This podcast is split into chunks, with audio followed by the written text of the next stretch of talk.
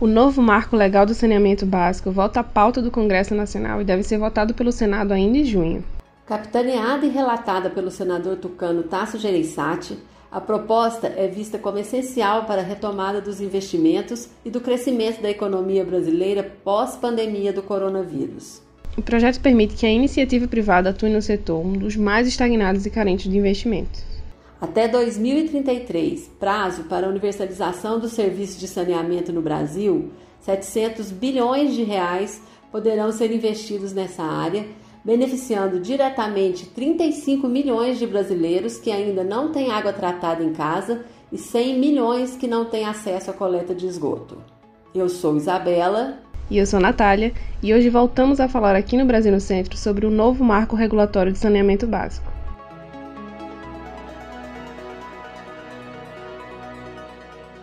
E a gente começa ouvindo o senador Tasso Gereissati, que é o relator do projeto que estabelece o marco legal do saneamento e um incansável defensor da ampliação desses serviços desde que foi governador do Ceará pela primeira vez, ainda em 1986.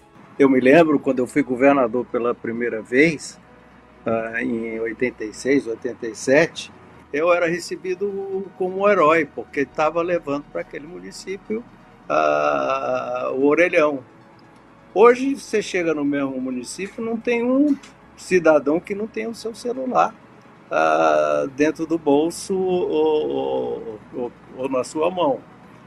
Estou mostrando isso para ver a diferença. Enquanto isso, o saneamento ficou praticamente como estava. Não existe uma grande evolução no saneamento neste mesmo município. E talvez, com certeza, é a infraestrutura mais importante para a questão sanitária, para a educação também tem uma relação direta com a educação. Então a oportunidade é gigantesca que existe aí. Realmente, a situação do saneamento no Brasil ainda não avançou. É o setor mais atrasado de infraestrutura. Como a gente já disse, apesar da meta de universalização dos serviços estabelecida para 2033, a gente ainda tem no Brasil 35 milhões de pessoas sem água tratada na torneira. E 100 milhões de brasileiros vivem sem os serviços de coleta de esgoto. Para o senador Tasso Gereissati, a causa dessa estagnação é justamente o fato de que o saneamento está entregue a empresas públicas comandadas pelos governos estaduais sem qualquer concorrência, essas estatais do setor de saneamento se acomodaram. Vamos ouvir o senador. É uma luta incrivelmente uh, diferente, porque são uh, milhões de brasileiros que nós estamos chamando de invisíveis e sem água e sem esgoto. São os mesmos. Que agora na pandemia tem se se, se mostrado de uma maneira tão explícita. As pessoas que recorrem ao auxílio emergencial e não existem, não são vistos porque não tem carteira de trabalho, não tem nenhum tipo de programa social, etc. Esses também, na sua grande maioria, são sem água e sem esgoto. Não são organizados, não têm voz, a, a participação política deles, apesar de ser maciça, é muito silenciosa na hora do voto, mas não tem nenhum poder de pressão, por exemplo, diante do Congresso. Esses, essas milhões de pessoas enfrentam a resistência principalmente, ou eu não diria, eu posso até estar exagerando um pouco, mas unicamente das corporações, que são baseadas uh, pelas empresas estaduais, que tem algumas empresas muito boas, mas estão muito inseguras quanto às possibilidades que a, o, nova, o novo marco do saneamento vai trazer. Ah, elas foram acostumadas a anos e anos de contratos exclusivos, sem concorrência, não tem metas definidas de alcance, não tem normas bem delineadas e, portanto, uh, uh, são muito protegidas. Você trazer à tona a necessidade de competição, de concorrência e estabelecimento de normas dá insegurança a essas empresas, a essas corporações, vamos chamar assim. Mas eu tenho que dizer para você que elas são muito fortes.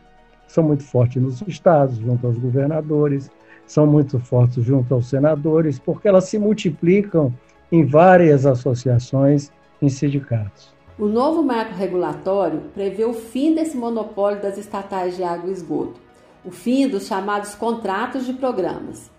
Por esse modelo atual, os municípios transferem a execução do seu serviço de saneamento para empresas públicas estaduais. Apesar das regras de prestação e tarifação, os contratos permitem hoje que as estatais assumam os serviços de concorrência. Apesar das regras de prestação e tarifação, os contratos permitem hoje que as estatais assumam os serviços sem concorrência. A partir do modelo proposto pelo senador Tasso, as licitações serão abertas também para as empresas privadas que queiram investir em saneamento. Lembrando que nós vamos ter uma grande guarda-chuva, que é a Agência Reguladora Nacional, que é vai ser a ANA, que hoje é a Agência Nacional de Águas, que vai estabelecer normas e regras gerais para todo o país. Evidente que vai mudar, ela só dá diretrizes principais, mas ela muda de município a município. Entre as regras gerais, por exemplo, está a meta de que uh, até 2033 nós alcancemos a universalização desse serviço. E é bom a gente lembrar, Bela, que para viabilizar economicamente a prestação de serviços para essas cidades menores, mais isoladas ou mais pobres, o texto do marco legal permite que os estados componham blocos para a contratação de serviços de forma coletiva. Assim, essas cidades consideradas menos lucrativas poderão se associar a cidades maiores. Outra observação importante: não estamos falando de privatização do saneamento. Estamos falando de um programa que abre as portas do setor para a iniciativa privada. Para atingir a meta de universalização do serviço de água e esgoto, estima-se que sejam necessários investimentos de 700 bilhões de reais até 2033. E comprovado está que as estatais não têm essa capacidade, principalmente onde esses recursos são ainda mais necessários, que são as regiões mais pobres do país. É justamente por essa grande possibilidade de gerar investimentos que o marco legal do saneamento é visto como uma alternativa bastante viável para a retomada da economia pós-coronavírus. Estima-se, por exemplo, que mais de meio milhão de empregos possam ser gerados com a participação da iniciativa privada no setor de água e esgoto.